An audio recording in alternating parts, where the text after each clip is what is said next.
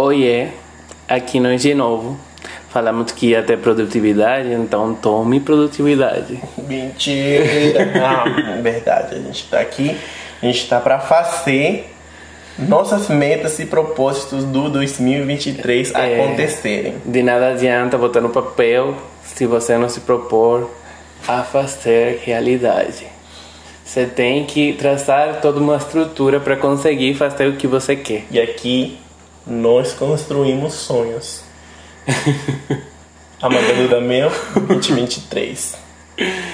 Enfim, obviando o comentário da minha amiga misoginista. Missóloga, Ah, gente. Gente, que isso? hoje, nesse episódio, estamos para falar sobre um assunto muito importante. Meus peitos? São muito importantes mesmo. Mas, é, enfim, sempre, sempre tem sido uma meta nossa fazer um, um vídeo falando sobre saúde mental. Ou um episódio. não. Beijo. Um, ah, um episódio. Esquece, eu, eu confundi, eu sou disléxica. A disléxica também somos persianas. E bom, acho que nada melhor do que janeiro para começar com isso.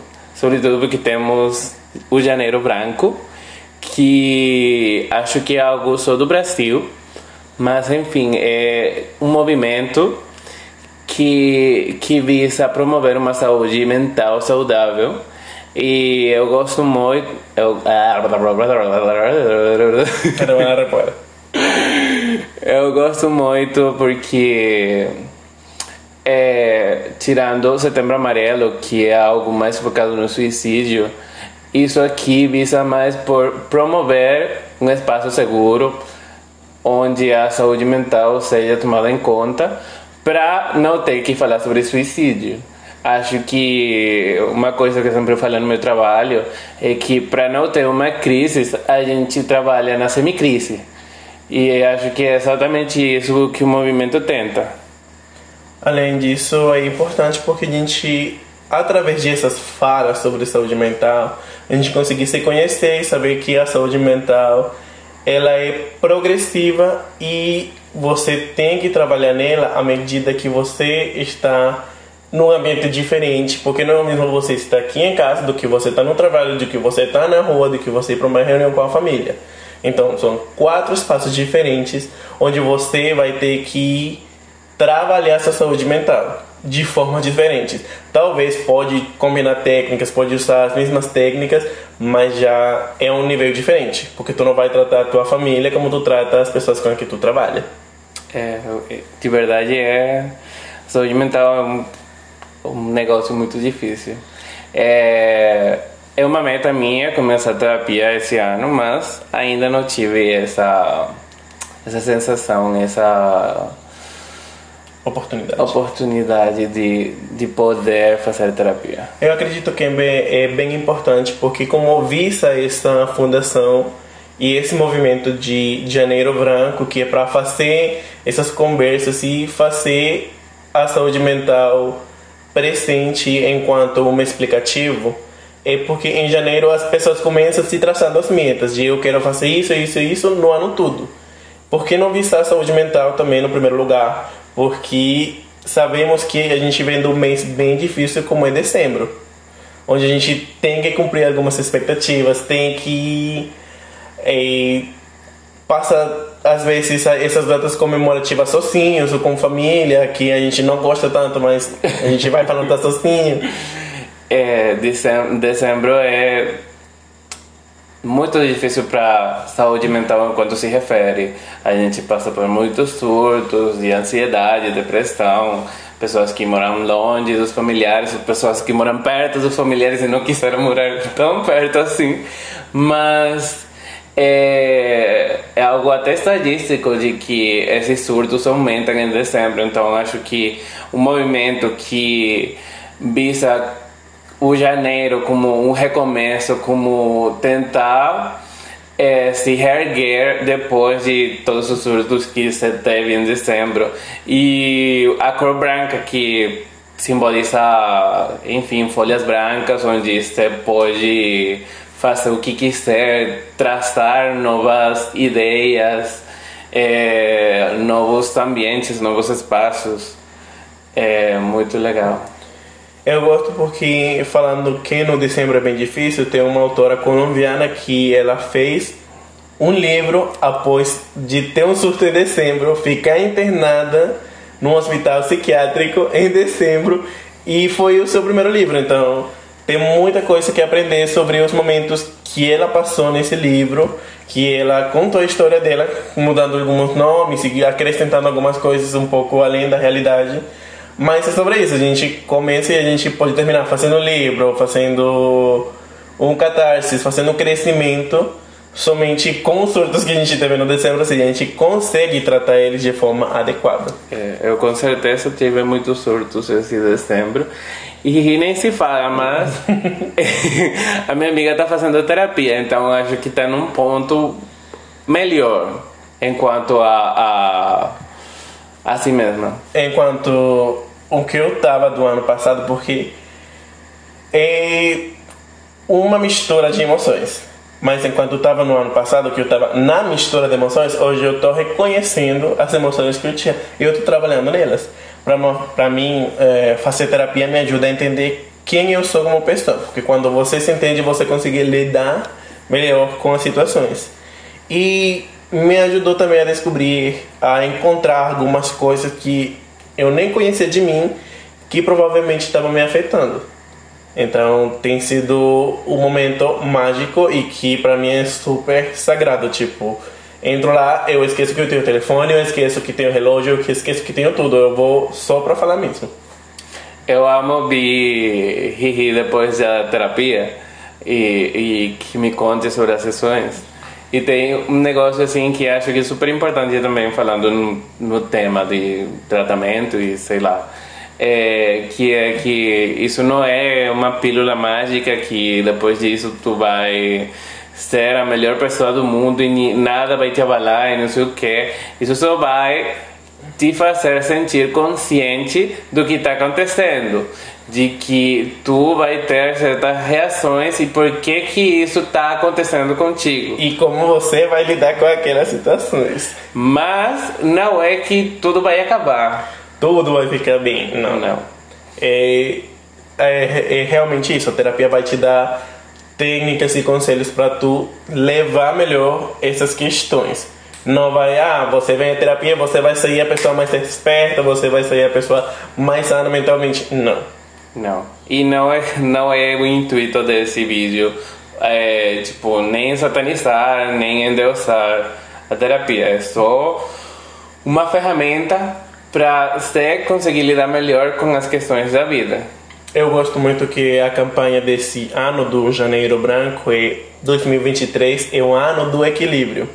Porque diz que a vida, a vida pede equilíbrio diante das mudanças cada vez mais desafiadoras e aceleradas que exigem as novas atitudes, novas habilidades, novos entendimentos e novos comportamentos que a gente pode ter em diferentes áreas da nossa vida.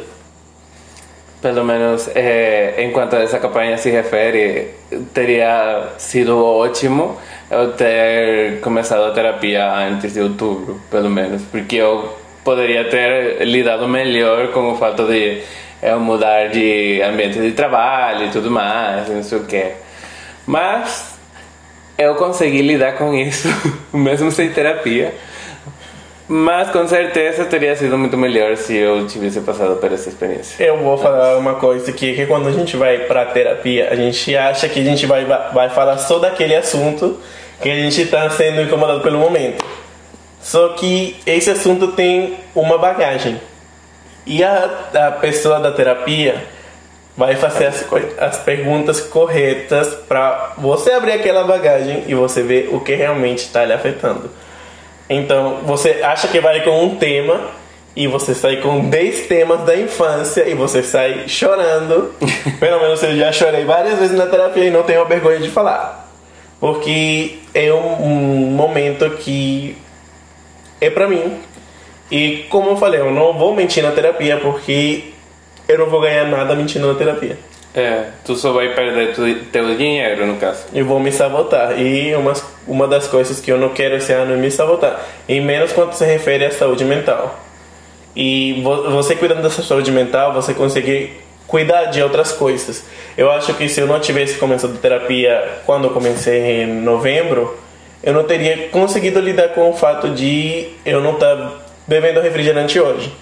Porque para mim a comida e as bebidas eram alguma das coisas que eu sentia ansiedade, sentia alguma coisa, eu ia no mercadinho, comprava alguma coisa, comia, eh, bebia, saía para beber, sei lá, qualquer coisa. Que amiga é exatamente assim. e isso tem mudado, isso tem me ajudado a eu controlar essa parte. Eu já não sinto falta do refrigerante, tenho 22 dias só, mas a minha meta desse ano é não beber refrigerante durante o ano todo, então vamos trabalhando. E é importante saber que se eu, que se eu caio e bebo refrigerante, eu vou ter que pagar um biquíni para uma amiga, que eu já fiz uma aposta com ela, e também eu vou conseguir me levantar, que não vai ser a única coisa. Tipo, falhar também não, não é uma coisa que tem que destruir seu psicológico. Você vai falhar, mas você vai conseguir se levantar. Exatamente. Eu tô na mesma vibe de Riri esse ano e eu não sei quanto tempo tenho porque eu acabei caindo só um dia, mas tirando esse dia, tenho 21 dias sem tomar refrigerante. É.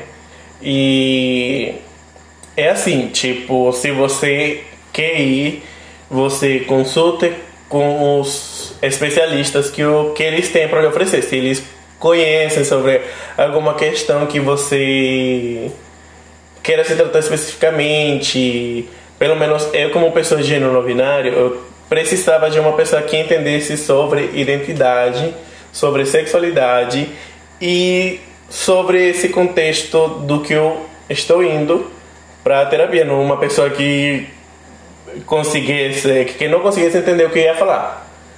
E aí dá tudo errado, porque não ia ter uma boa comunicação comigo, porque já tem um, o porém da língua. Imagina também o porém de que a pessoa não entende o que eu sou.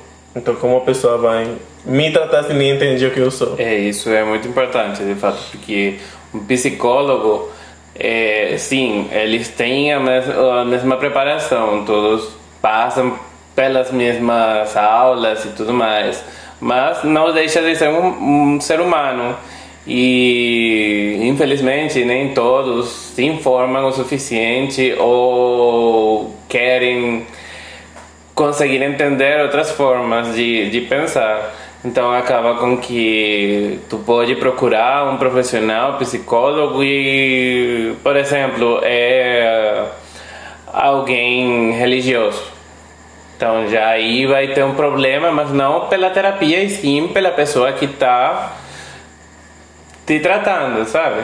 Não, e se você é uma pessoa religiosa e acha que você vai se dar bem com aquela pessoa religiosa, tudo bem. Mas se você é uma pessoa LGBT que acha que não se vai dar bem com uma pessoa religiosa, que tem políticas anti-LGBT, não vai nele. Porque isso vai terminar afetando a situação que você tem de terapia, porque já foi numa ruim. Então não quer ir para outra. Quando comecei, eu falei para a psicóloga que eu já tinha ido em outras sessões com outros profissionais. Só que nessas sessões, como não era eu quem pagava, eu sentia que o profissional ia falar do que eu falava para meus pais. E realmente não é bem assim. Tipo, pode dar dicas e tudo mais, mas não pode falar exatamente do que eu vou falar.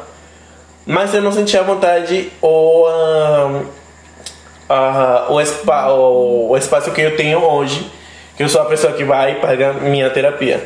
Então é muito importante você também conseguir se sentir cômodo na sessão, na terapia, para você construir aquele espaço seguro com aquela pessoa que vai lhe tratar. Sim, e acho que para ir fechando já o tema, é, é, muito importante saber que a saúde mental é, como o Riri falou, progressiva e é um trabalho da vida. Tu hoje, tipo, tu, num momento da tua vida, vai te sentir bem contigo mesmo e tudo mais, mas não significa que necessariamente a terapia, o acompanhamento acabou e tá tudo bem. É algo que vai te acompanhar pro resto da vida. E é importante mesmo tu baixando a frequência e tudo mais, conseguir pensando nisso.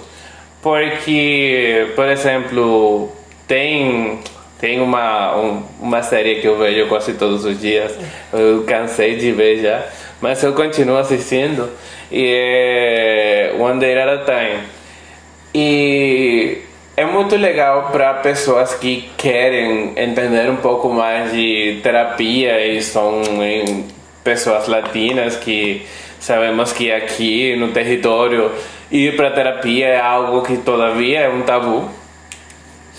Então, como essa pessoa consegue falar, não, eu preciso, eu vou, e logo após a se sentir um pouco melhor e pela pressão dos outros, porque. As pessoas falam, ah, tu já não precisa, tu já tá bem. Ou é, isso não é de Deus, não sei o que, que o único terapeuta é Deus, e blá blá blá blá blá. Acabou deixando de ir e o quadro de. de o quadro psicólogo onde ela estava piorou. Então é muito interessante ver essa série pensando em que vai te dar dicas de o que não fazer caso você queira fazer um acompanhamento psicológico. Eu acho que tem essa questão que a gente entende como, ah, eu vou quando eu tô ruim, porque você vai no médico quando alguma coisa tá doendo, quando você vê que tá tendo sangue. Mas no caso da saúde mental a gente não consegue ver, então é por isso importante a gente manter uma relação para ter essa saúde progressivamente melhorando que a gente não está vendo e trabalhar nas questões que a gente não consegue às vezes entender da gente mesmo. Então, nesse janeiro branco, vocês podem convidar as pessoas para assistir palestras de saúde mental, falar um pouco de saúde mental no seu trabalho, no seu ambiente, cuidar dela, criar hábitos que você sinta que estão lhe proporcionando saúde mental saudável. Seja desde beber um chá, de sair para caminhar, de colorir, de praticar algum esporte, de ir para academia, são atos que vão ajudar a gente a se sentir realizado, porém vai influir na saúde mental. E bom, é isso. Espero que tenham gostado de desse tópico. A gente não é psicólogo nem nada. Eu quero estudar, mas ainda vamos bem. E mais do que trazer um conteúdo informativo ou educativo, é mais falar sobre as nossas experiências e nossos é, pontos de vista disso. Então, obrigado para quem ainda está ouvindo. e lembrem de apoiar a Organização Janeiro Branco. Tem uma lojinha aqui, na lojinha que tem uns quadros bem legais que acho que eu vou comprar também. Então, também segue a gente no arroba Novinário Podcast. E é isso. Um beijo de Anitta. E de, de pedra.